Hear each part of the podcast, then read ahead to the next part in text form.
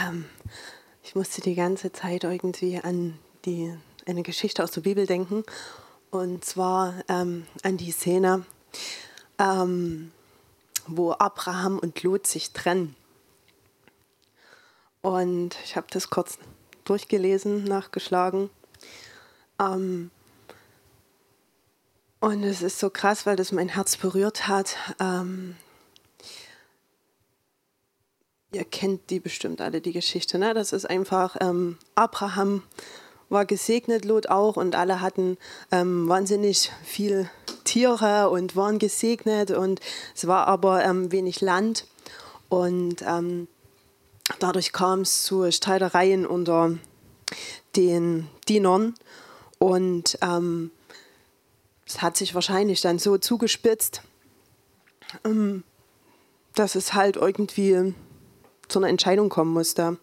Und da sagte Abraham, ähm, dass er nicht will, dass böses Blut zwischen den beiden ist, weil sie ja verwandt sind. Und ähm, stellt ihn letztendlich vor die Wahl.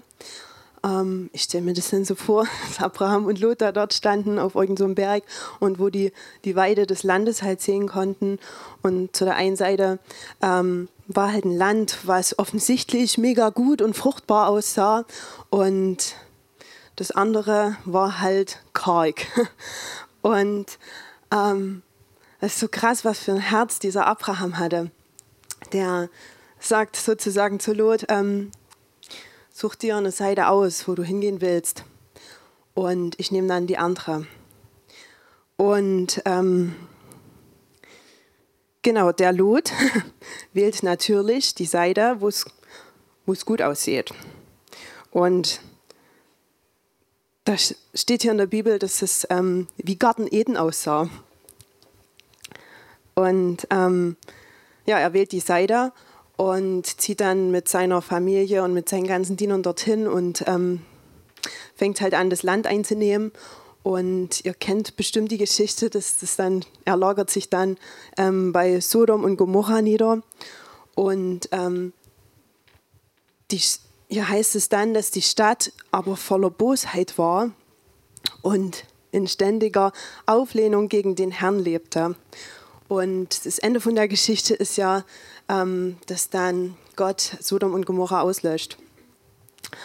Und ähm, der Abraham aber, nachdem er gesagt hat, okay, ähm, ich nehme die andere Seite, ich nehme das kargere Land, ähm, geht dorthin, bezieht das Land und als erstes kriegt er gleich nochmal eine Begegnung mit Gott und Gott ähm, bestätigt im Prinzip nochmal die Verheißung, die er bekommen hat, dass er viele Nachkommen haben wird und dass er ähm, dieses Land sich aneignen wird. Und ähm, obwohl, also das Krasse bei der Geschichte ist irgendwie, ähm, dass wir Entscheidungen treffen dürfen und dass selbst, wenn es manchmal nicht so aussieht, wenn es ziemlich karg aussieht, ähm, dass aber Gottes Zusage so, so, so viel größer ist. Und ähm, dass das letztendlich das Entscheidende ist. Ich, ich wünsche mir das so sehr für mein Leben, dass ich Entscheidungen treffe, nicht aufgrund von dem, was ich sehe, sondern aufgrund von dem, was Gott mir gesagt hat und was meine Verheißung ist. Und dann ist es erstmal zweitens, wie die Umgebung ist und wie sich ähm, das Sichtbare gestaltet. Und ähm, ja, und ich wünsche mir einfach so ein Herz wie dieser Abraham, der einfach loszieht und geht. Und ähm, weiter steht dann dort, dass er halt das Land eingenommen hat. Der ist halt einfach losgewaschelt. Mit der Zusage von Gott geht er dann dorthin und lässt sich dort nieder. Und was er gemacht hat, ist, es steht dann dort noch, und er baute aus Steinen einen Altar für den Herrn. Und das ist für mich, ja, ist für mich so ein Schlüssel. Also das ist ja Lobpreis, ne? so jetzt mal in unsere ähm, Realität hineinprojiziert. Und ich glaube, es ist einfach so krass und so eine Tiefe dahinter, wenn wir in diesem kargen Land anfangen, ähm, Gott ein Altar zu bauen. Und ähm, Gott ist treu und er wird einfach zu seiner Zusage stehen. und wir sind gesegnet.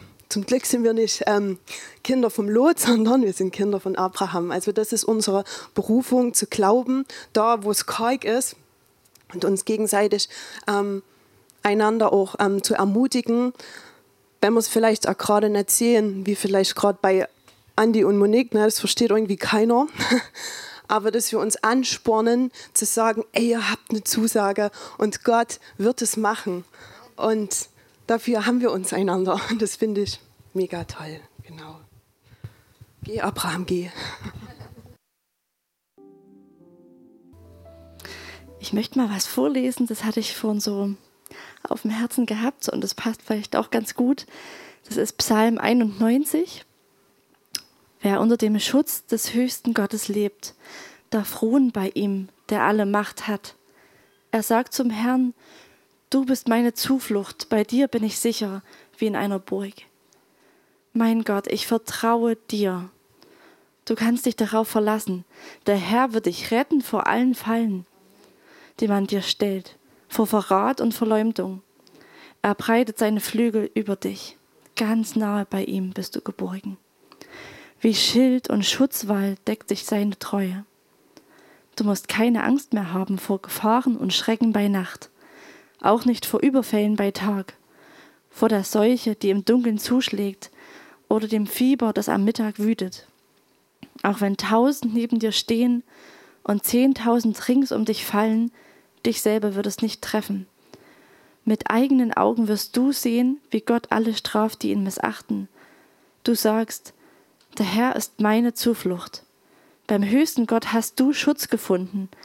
Darum wird dir nichts Böses geschehen. Kein Unheil darf dein Haus bedrohen. Gott hat seinen Engeln befohlen, dich zu beschützen, wohin du auch gehst.